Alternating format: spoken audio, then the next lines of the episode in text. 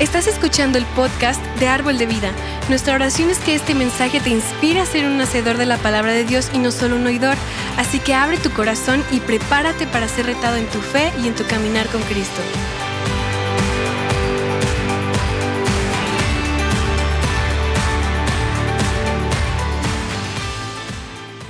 ¿Por qué no me acompañas a Salmo 71? Hoy vamos a hablar un poquito acerca del compromiso que tenemos con las nuevas generaciones, porque pues finalmente la vida que Dios nos ha dado pues tiene una razón mayor que solamente satisfacernos personalmente, ¿verdad? Que solamente satisfacer nuestros propios deseos o nuestras propias metas, sino que también eh, la palabra nos enseña a mirar hacia atrás, a mirar hacia las generaciones que siguen después de nosotros y el mensaje de hoy está centrado en ello, ¿no? En, podernos eh, animar a invertir tiempo con alguien más joven que tú. No importa la edad que tengas, no importa qué edad tienes, hay generación detrás de ti que te está observando, que espera que tú seas una influencia para ellos. El Salmo 71, versículos 5 al 9, esta es la nueva traducción viviente, una versión que me gusta mucho, es una oración, es, es, es, es como un clamor de, de una persona que está haciendo a Dios y fíjate lo que le está pidiendo. Le está diciendo por un lado, oh Señor, solo tú eres mi esperanza, en ti he confiado, oh Señor, desde mi niñez.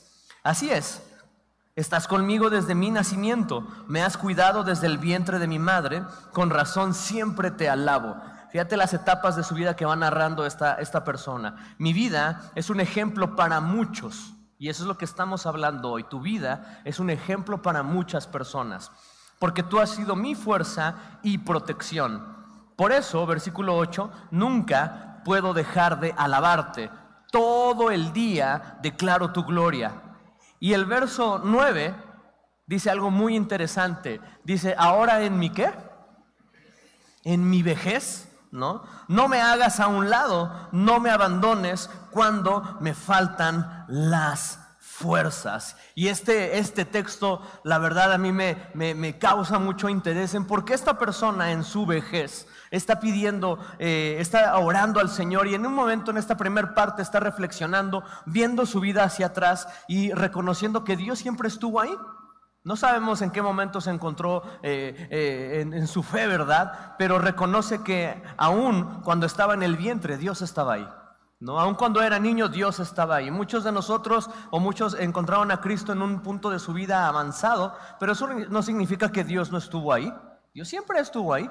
Siempre estuvo ahí cuando tú estabas ahí en el vientre de tu mamá, cuando eras niño, cuando eras joven. ¿no? Tal vez no era algo tan real para nosotros, pero Él lo reconoce. En este punto de su vida, este anciano reconoce viendo hacia atrás, Dios, tú siempre has estado ahí. Tú siempre has estado ahí. Y le pide, ahora en mi vejez, no me hagas a un lado, no me abandones cuando me faltan las fuerzas. ¿Alguna vez no te has sentido así, que te faltan las fuerzas? ¿no? No importa que no seas de la tercera edad, hay momentos en nuestra vida donde, donde el trabajo, las ocupaciones, la ansiedad, todo nos hace sentir como ah, esa fatiga, ¿verdad? Que te hacen falta fuerzas. Y Él está orando aquí, no me abandones, no me abandones cuando me faltan las fuerzas. El verso 17 de este mismo Salmo 71 dice, oh Dios, tú me has enseñado desde mi tierna infancia y yo siempre les cuento a los demás de tus hechos, ¿qué? O sea, esta persona no solamente reconoce que Dios ha estado con él, sino que Dios ha hecho obras en su vida, que Dios ha obrado en su vida. ¿Cuándo? Siempre. Y dice que siempre cuenta a los demás acerca de sus hechos maravillosos. Este, esta, esta persona nos está hablando de, de, que toma tiempo compartiendo con los demás acerca de lo que Dios ha hecho. ¿Y de qué les comparte? Dice, bueno, de tus hechos maravillosos. Verso 18 ahora que estoy viejo y canoso, ¿hay alguien aquí hay viejo y canoso? no me abandones, oh Dios. Permíteme proclamar tu poder a esta nueva generación, tus milagros poderosos a todos los que vienen después de mí. Y vamos a dejar ahí en la pantalla un segundo eh, este, el texto, creo que no aparece completo, pero dice, permíteme proclamar tu poder a esta nueva generación. Y esta, esta oración que hace esta persona en este punto de su vida me llama mucho la atención, ¿no? Porque todos queremos vivir un largo tiempo, ¿cierto? No es un mal deseo, ¿no? El oro, Señor, pues permíteme ver a mis hijos crecer, ¿no?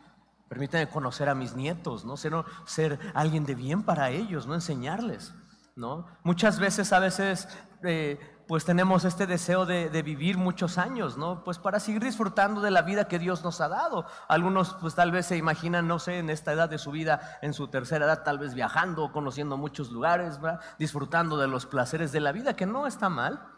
Pero fíjate lo que está pidiendo esta persona para sus años, estos años de su vida, para los años de su vejez. Él está pidiendo más años, sí, pero está pidiendo más años para poder proclamar a la nueva generación los milagros poderosos, a los que le siguen detrás de él. En el reino de Dios no hay jubilación. Tal vez aquí en la tierra existe la jubilación, ¿verdad? Pero realmente en, el reino de Dios no lo hay.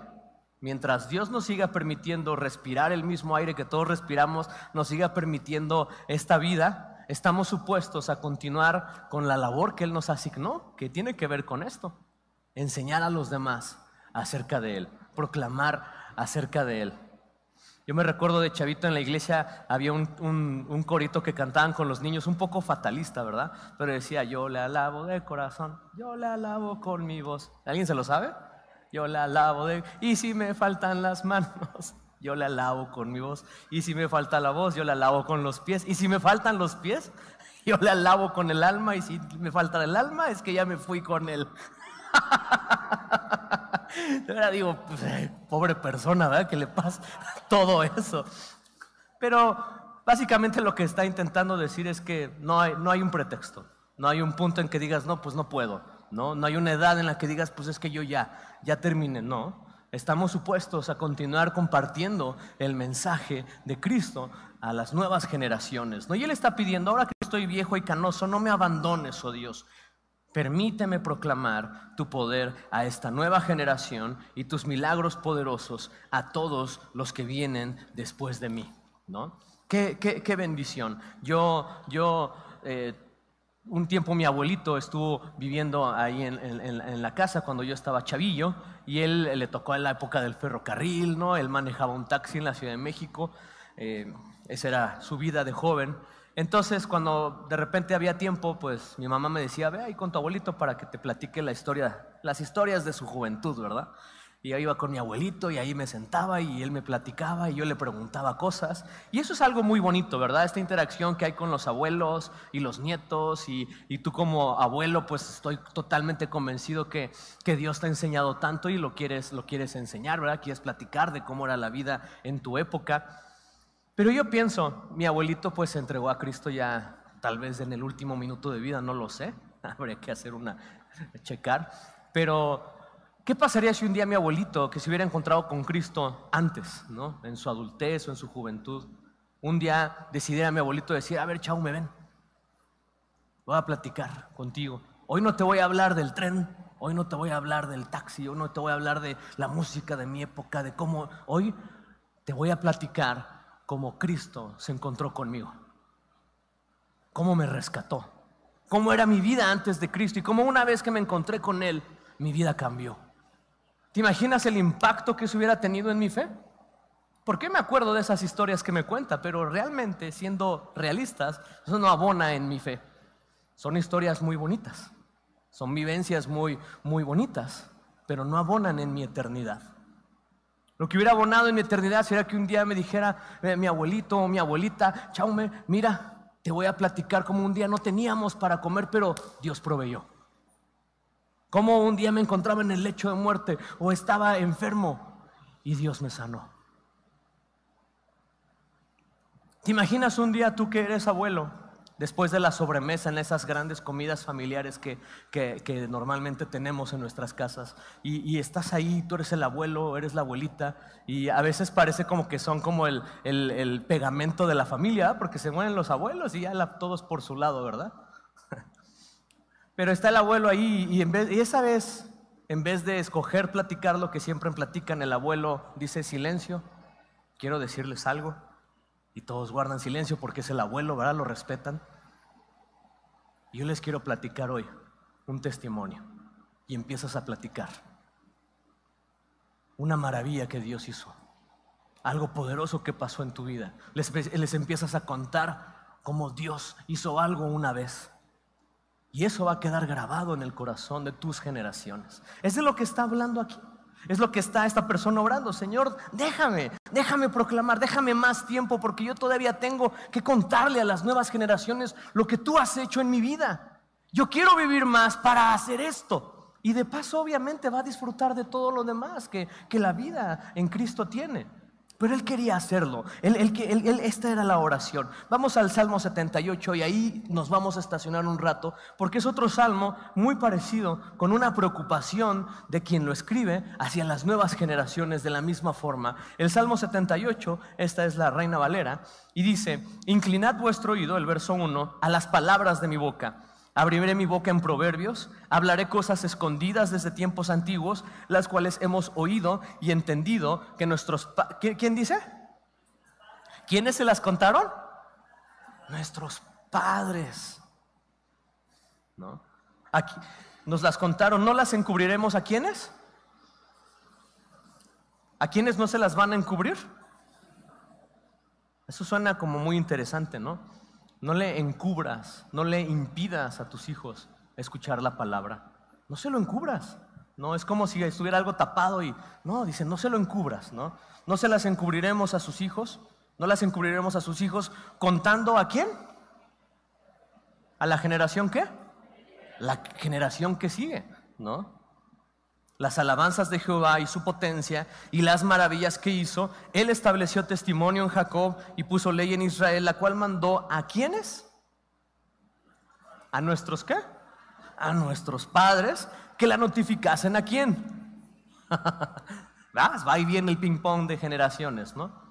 Los abuelos, los padres, contando a los hijos, para que lo sepa la generación venidera. ¿Y quiénes?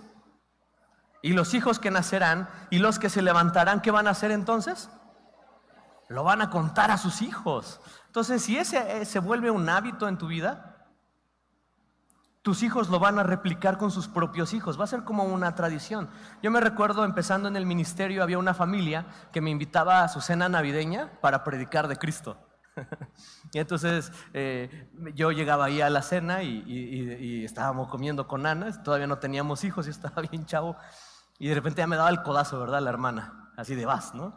Y yo me levantaba con mi Biblia y le predicaba a su familia.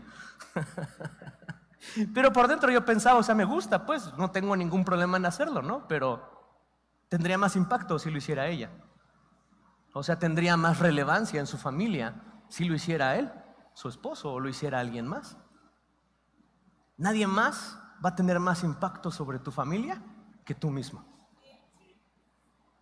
Nadie más. Imagínate, están comiendo y de repente un tipo se para y les empieza a predicar en una reunión familiar, ¿no? Pero si tú lo haces, si una Navidad haces lo que te platicaba hace rato, eso va a tener mucho impacto.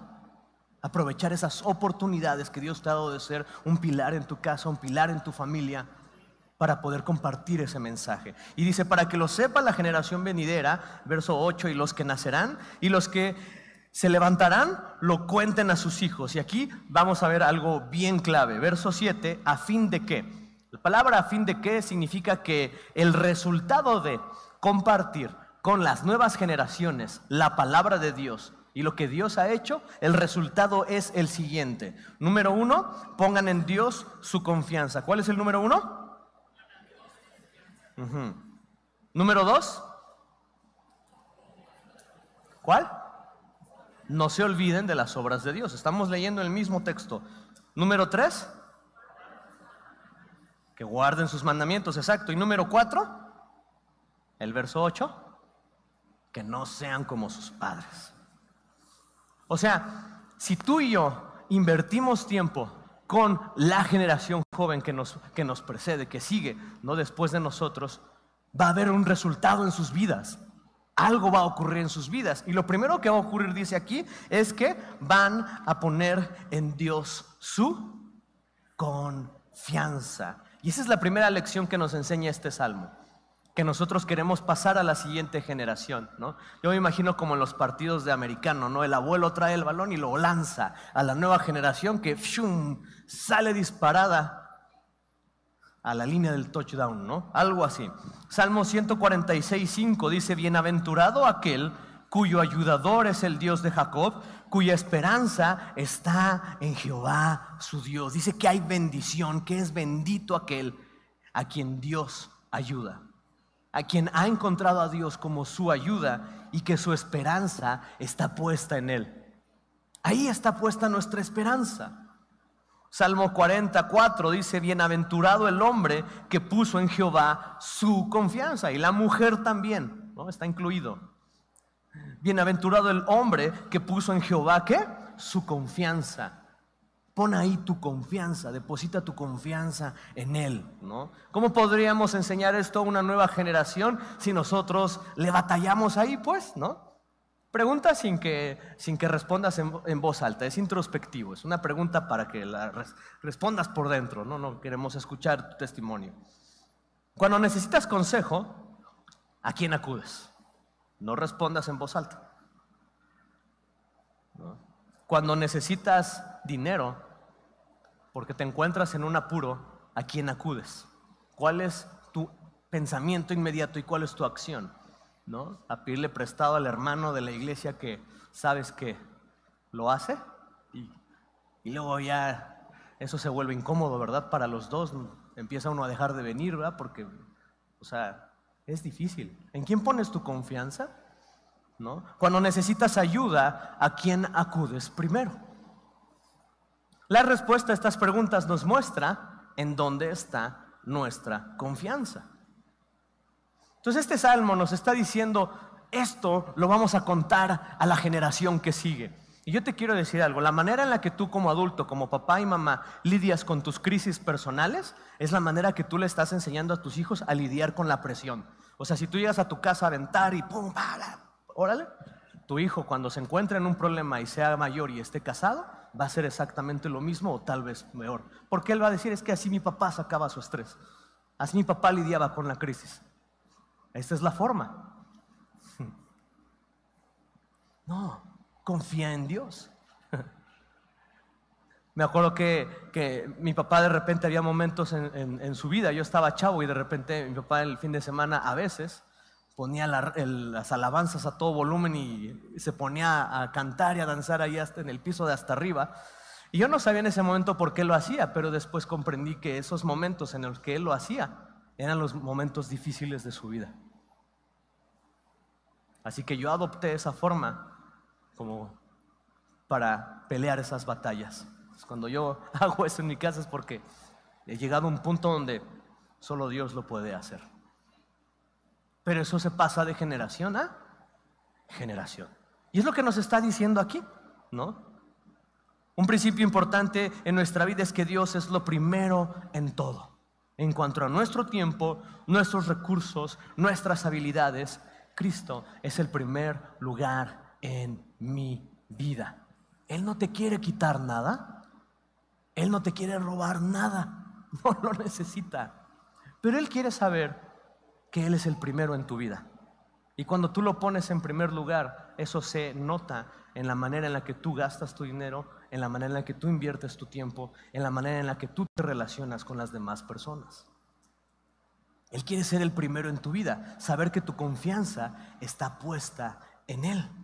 Entonces la siguiente vez que tú y yo nos encontremos en un aprieto, recuerda, pon en Dios tu confianza y si tú lo practicas, va a ser más fácil que se lo puedas enseñar a tus hijos. Y entonces un día vas caminando con un helado, ¿verdad? Con tu hijo ahí en el parque cerca del kiosco y vas con tu hijo o eres tú, eres el abuelo, ¿verdad? Y van a ir al zoológico con los nietos y de pronto los paras y les dices, mírenme a los ojos les voy a decir algo. Les voy a dar un consejo bíblico. Confía en Dios. No importa qué tan difícil sea la situación, no importa qué tan complicado sea el panorama, no importa qué tan oscura sea la noche, confía en Dios. Y queda grabado en su corazón. Es lo que está diciendo Salmos. Toma tiempo con ellos también para eso. Toma tiempo con ellos para también enseñarles a confiar en Dios. Proverbios 11:28 dice, el que confía en sus riquezas caerá, mas los justos reverdecerán como ramas. Cuando yo comencé la, la vida misionera, en el 2009, fui a un entrenamiento en, en Guatemala y me acuerdo que yo acababa de salir una temporada difícil de mi vida eh, y me reencontré con Cristo, tomé la decisión de dejar todo y dedicarme al tiempo completo. Entonces mi hermana Yasna, algunos de ustedes la conocen, es misionera en Perú, en ese entonces hacía misiones en otros lugares, y me dijo, Chaume, este, yo te voy a financiar tus primeros dos meses en esa misión. Y dije, ah, gracias Dios, ¿verdad? Y lo tomé, y en esa misión Dios me llama al tiempo completo. Y me dice, pues te toca regresar, ¿verdad? Y entonces cuando me toca regresar, yo digo, bueno, pues el, ministerio donde iba a trabajar me cobraba en ese entonces 300 dólares por vivir ahí. O sea, yo tenía que pagar por ir a trabajar a la misión. y tenía que levantar mis fondos. Así que en ese momento, pues lo primero que pensé fue, mi familia me va a ayudar, ¿verdad? Pero oh, sorpresa que cuando me acerqué con, con mi hermana y con mi mamá, me dijeron, Chaume, mira, el primer entrenamiento lo, ponemos, lo pusimos de todo corazón pero si Dios te está llamando a dar este siguiente paso, Él te va a proveer. y para mí fue como, ¡pum! Dios me estaba enseñando una lección. Me dijeron, si de plano te estás muriendo, te vamos a rescatar, no te preocupes, pero necesitas ejercitar su fe. Y lo primero que pensé, bueno, pues hay algunos hermanos en la iglesia que son empresarios, pues me voy a acercar a ellos y seguramente me, me, van a apoyar. Y me reuní con uno y uno me dijo, pues estamos pasando por una crisis, no te podemos apoyar. Otro me dijo exactamente lo, me acaban de defraudar, acaba de pasar por un fraude. Y, era como, ¡pum!, parecía que todo se estaba cerrando, ¿verdad? Pero Dios me estaba dando esta lección y me estaba enseñando a poner mi confianza en Él, no en las personas, no en mi familia. Jóvenes, aunque Dios usa tu familia para proveerte, tu fuente de provisión es Dios.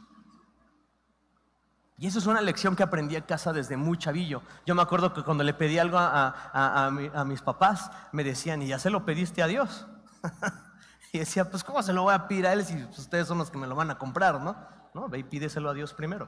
Y me molestaba, ¿verdad? Y decía, bueno, Dios, pues... Pero ese era el entrenamiento. Dios puede usar a tus papás, pero también Dios puede proveerte de muchas otras formas. Confía en Dios confía en Dios. Y esa es la primera lección que nos enseña este salmo, pasar este balón a la nueva generación para que un día que tú no estés, porque esa es la realidad, un día tú y yo no vamos a estar ahí toda la vida, ¿no? Un día tus hijos van a hacer su vida, se van a ir a otra ciudad, van a crecer, lo que sea que tengan que hacer, y un día no va a estar papá y mamá para plancharles la ropa, lavarles los calcetines, los chones, ¿verdad? Hacerles de comer. Entonces, si tú todavía lo haces y tus hijos ya están grandes, pues empieza a enseñarles a, hacerlo solitos, porque un día tú no vas a estar, a menos que tu plan sea hacerlo siempre, pero no vas a poder.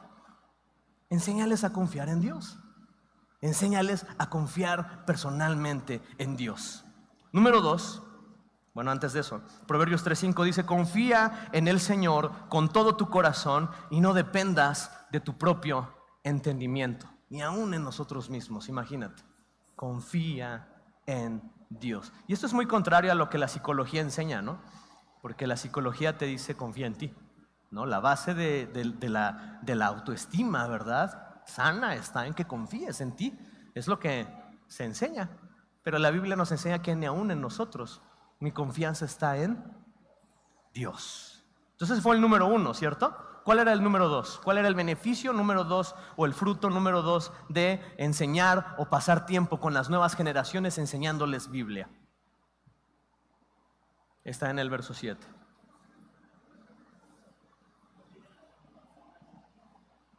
No se olviden de las obras de Dios. No se olviden. ¿Será que podemos olvidarnos de Dios? ¿Qué piensan ustedes? No, hermano, ¿cómo crees? Yo, Dios. ¿No? Se nos olvida todo, ¿no? Las llaves, apagar el gas, eh, los nombres de las personas, las fechas de cumpleaños, una, un evento importante. Pero lo peor que podría pasarnos es olvidarnos de Dios, ¿no? Sin embargo, si la Biblia nos invita a no olvidarnos de Dios, es por algo. Y es porque Dios nos conoce, Él te creó. Y Él sabe de qué, de qué pie flaqueamos. Y sabe que sí podemos llegar a olvidarnos de Él. Deuteronomio 6 nos da una advertencia al respecto. Deuteronomio 6.10 dice, cuando Jehová tu Dios te haya introducido en la tierra que juró a tus padres, Abraham, Isaac y Jacob, que te daría, en ciudades grandes y buenas que tú no edificaste, y casas llenas de todo bien que tú no llenaste, y cisternas cavadas que tú no cavaste, viñas y olivares que no plantaste, y luego que comas y te sacies. Verso 12 dice, ¿qué dice? Cuídate de qué? Cuídate de no olvidarte de Jehová que te sacó de la tierra de Egipto de casa de servidumbre. Egipto representa el mundo y éramos esclavos del mundo antes de Cristo. Y de ahí nos rescató Dios, de ahí nos sacó.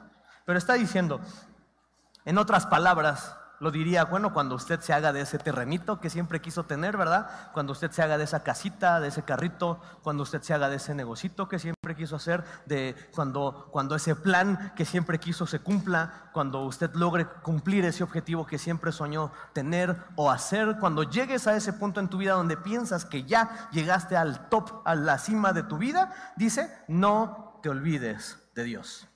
Cuídate de no olvidarte de Dios. Porque la tendencia del ser humano es que buscamos a Dios cuando estamos en los problemas, ¿verdad? Y está bien, Dios siempre va a estar ahí. Él siempre va a estar ahí extendiendo su mano para ayudarte. Pero lamentablemente cuando las cosas van bien, ¿no? Cuando ya el panorama pinta un poco mejor es cuando tenemos la tendencia a empezar a dejar leer la Biblia, empezamos a dejar de orar, empezamos a dejar de venir a la iglesia, porque las cosas pintan bien, pareciera como que no necesito tanto a Dios en este momento de mi vida. Y la Biblia nos invita, cuando llegues a ese punto, dice, cuídate de no olvidarte de Dios. Cuídate, cuídate de no olvidarte de Dios. Entonces yo me imagino ahora en esta otra cita de papá e hijos o de abuelo y abuelita con sus nietas, con sus nietos. Entonces ahora van a otro lugar y platican, sí, de las historias de la juventud y platican de otras cosas, pero de pronto se detienen y, y lo sienta ahí en su pierna, lo mira a los ojos y le dice, hijo, yo sé que Dios te va a llevar muy lejos, vas a llegar más alto que yo, tú vas a llegar a lugares a donde yo no voy a llegar. Dios te va a dar muchas oportunidades, pero cuando llegues a ese lugar, no te olvides de Dios. Yes. Amén. Porque ese es el deseo de Dios, ¿no? Cuando Él dice, ustedes son como una ciudad en lo alto que no se puede esconder, como una lámpara, como una luz, que nadie pone una lámpara y la esconde, sino que la pone arriba para que todos la vean. Eso es lo que Dios quiere de nosotros. Él quiere levantarte a puntos donde todos te puedan ver. Él quiere que tú crezcas en tu trabajo, Él quiere que tengas eh, una, una, posición donde puedas eh, influenciar a muchas personas y ser de impacto. Claro que Él quiere hacer eso con tus hijos. Y ese es el deseo de todo padre, que nuestros hijos lleguen lejos, que crezcan, que lleguen alto. Pero su deseo es también que cuando ellos lleguen a esos lugares altos, brillen la luz de Cristo y puedan un día pararse enfrente de una generación de su universidad o un día que les van a dar el aumento o la promoción o entregarles eh, el nombramiento, lo que sea, decir, no llegué aquí, sino fue gracias a Dios. Gracias a Dios. Porque esa es la verdad. Lo que sea que usted haya llegado a acumular el día de hoy, a tener el día de hoy, a lograr el día de hoy, ha sido gracias a Dios. Gracias Dios porque sin Él no lo hubieras podido lograr. Si tú has llegado a pensar, bueno, pues fue gracias a mi esfuerzo, a mi dedicación, porque yo estuve ahí, cuidado, cuídate de no olvidarte de Dios. Y esa es la segunda lección que el salmista nos está invitando a no esconder, a no encubrir a una nueva generación. Pásaselo a la siguiente generación. Mi hijo, no te olvides de Dios. No te olvides de Dios. No te olvides de Dios. Número tres, ¿cuál era? Guarden sus mandamientos. Proverbios 29, 15 dice, la vara y la corrección dan sabiduría, mas el muchacho consentido avergonzará a su madre, coma a su padre también, ¿verdad? Una forma en que Dios usa para enseñarnos a obedecer es la disciplina. Y la Biblia dice que la disciplina pues no es causa de gozo, pero al final es provechosa, ¿no? Entonces, ¿cuál es el lugar donde nosotros aprendemos a obedecer primero? Es en casa. Y si en casa no pasamos esa lección, entonces vamos a aprender de otras formas. Y tú sabes cómo es el mundo, ¿verdad? Cómo es trabajar para un jefe que no es cristiano. Cómo es, trabajar para un jefe mala onda, ¿no? Pero tu familia es tu primer centro de entrenamiento seguro. Dios proveyó a tu familia para entrenarte y prepararte para la vida que Dios escribió para ti. Y ahí tus papás te están entrenando, te están preparando. Ellos ahí están supuestos a enseñarte a obedecer a Dios, enseñarte a escuchar instrucción, a obedecer instrucción. Tú puedes pensar que tus papás son muy exigentes, pero Dios los puso ahí para formarte, para moldear tu carácter. Y si no aprendes esa lección, la vas a arrastrar a otro lugar. Cuando yo estaba chavillo, yo, eh, a mí me habían diagnosticado esto que se llama déficit de atención y mi mamá y las maestras batallaban mucho con que yo no ponía atención, ¿verdad? Entonces le, le sugirieron a mi mamá medicarme, gracias a Dios no lo hicieron, pero mi mamá encontró una forma de, de ayudarme a lidiar con, con con la hiperactividad que se llama qué hacer. y entonces mi mamá se iba a trabajar y me dejaba una lista de cosas que tenía que hacer y regresaba del trabajo y era, ¿qué estuviste haciendo? me decía. entonces yo le oraba a Dios, Señor, sácame de mi casa. Yo estaba en la iglesia desde chavillo y pues me habían dicho que uno puede orar por lo que sea y que Dios lo oye. Señor, pues sácame de aquí, ¿no? Sácame, por favor. Y un día Dios me lo concedió y fue cuando me fui a la misión, a Guate.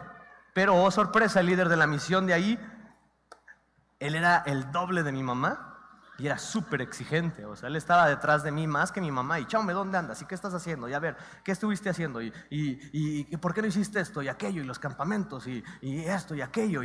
Y, entonces, ¿qué crees que empecé a orar ahora? Regrésame a mi casa, por favor, ¿no?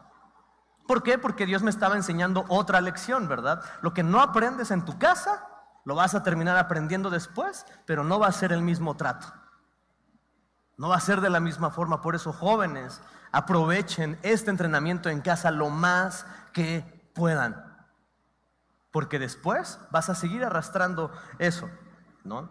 Dice aquí el verso sirviente, el verso 21, el verso 21 de Proverbios 29, el siervo mimado desde pequeño se volverá un rebelde.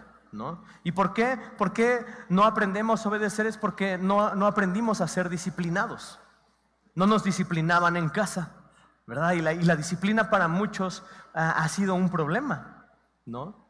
Cuando Proverbios dice que, que, el que no disciplinan se va a volver rebelde, es porque es una persona que nunca le pusieron límites desde chavillo no aprendió a tener límites y cuando fue grande no aprendió a decir no al alcohol, no a las drogas, no al cigarro, no a la pornografía, no a la sexualidad precoz o prematura, porque desde niño sus papás no fueron diligentes en aprender a decirle no, no. Y entonces imagínate a este niño que está ahí en el supermercado y su mamá no le quiere comprar lo que le está pidiendo y se retuerce en el piso haciendo el berrinche, ¿verdad? Y la mamá le dice, pues llevas una, ¿no? Y llevas dos y el niño ya sabe que su mamá no le va a decir nada.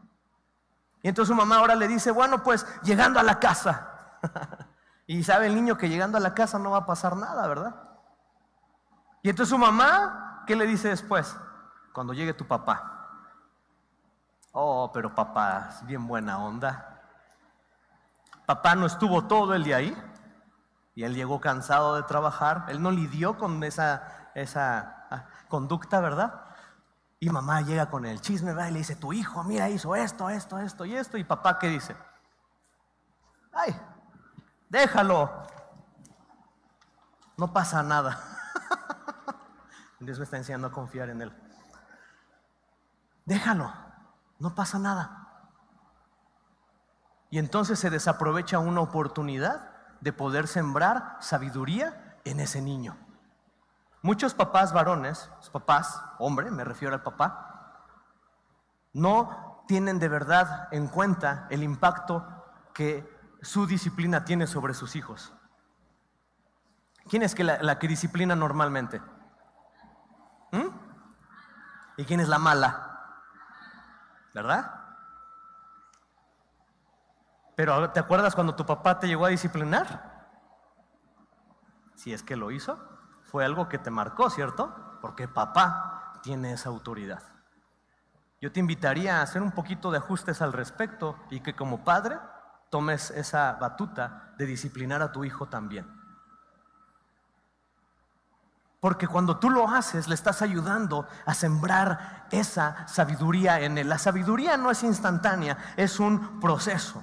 Y cada vez que no corriges a tu hijo o tu hija, le quitas la oportunidad de ser más sabios y de sembrar sabiduría en ellos.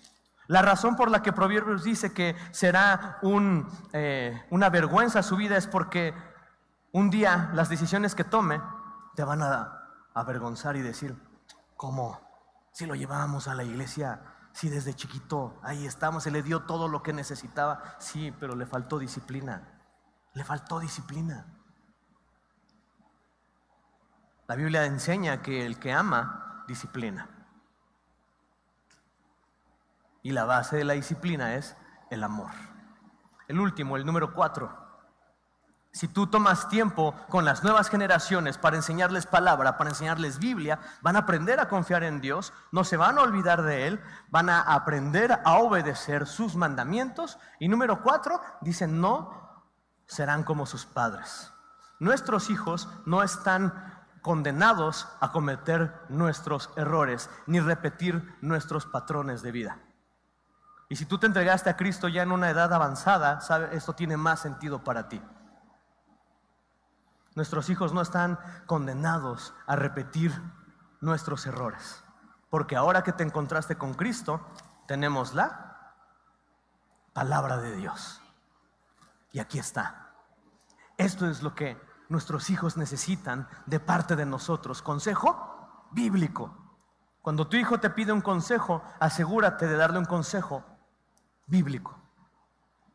No tu opinión, no lo que tú piensas al respecto, sino lo que la palabra de Dios dice. Siempre pongo este ejemplo. Vamos a imaginar que tú fuiste bien noviero cuando eras joven, ¿no? Eras un mujeriego.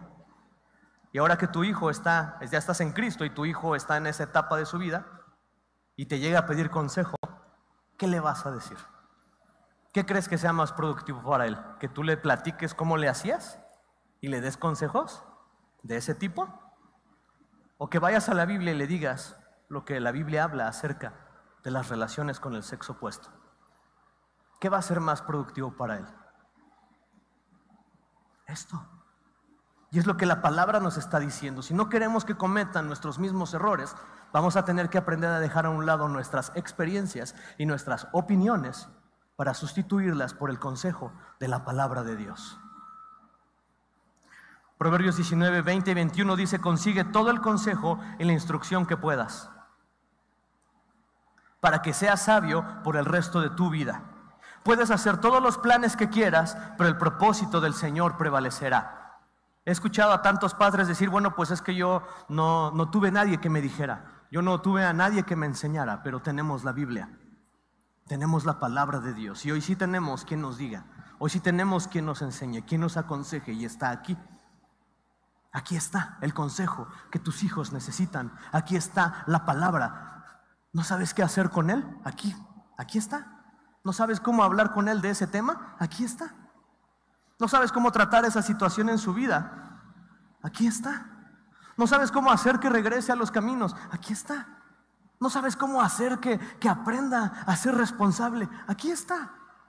Aquí está el consejo de la palabra de Dios. Si estás en una iglesia donde gracias a Dios cuentas con una familia que también está para ayudarte, dice, consigue todo el consejo y la instrucción que puedas.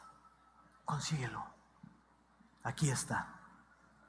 Vamos a ponernos de pie un segundo.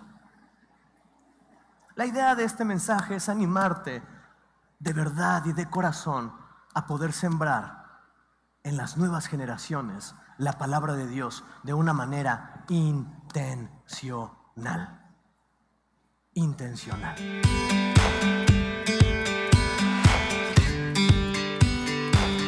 Esperamos que hayas disfrutado de esta palabra. Puedes encontrar más mensajes e información sobre nuestra iglesia en www.arboldevidaleon.com.